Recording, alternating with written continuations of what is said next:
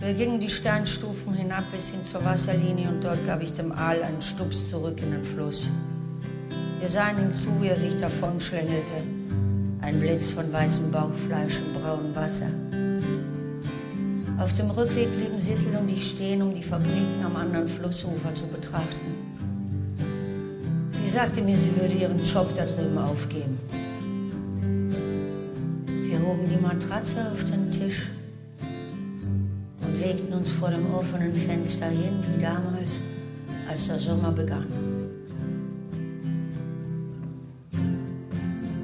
Wir hatten eine leichte Brise, die hereinwehte.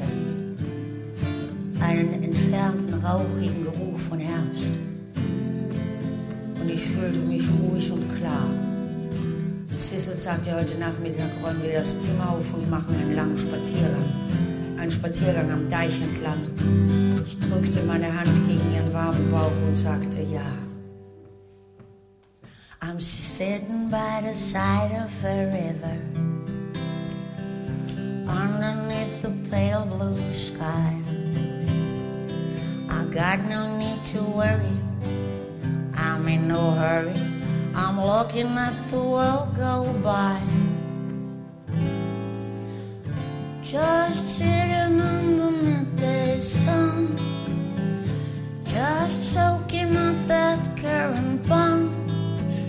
With no particular purpose or reason. Sitting on the midday sun. Oh, look at all the people who say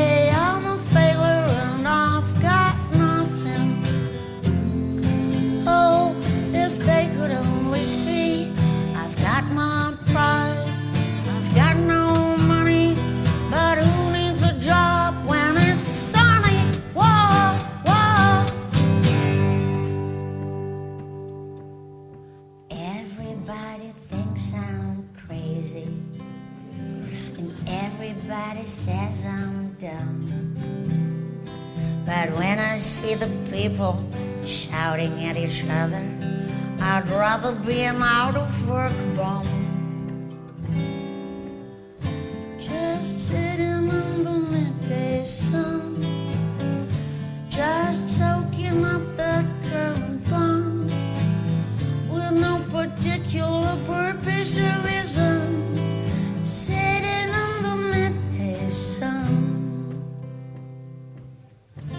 Ooh.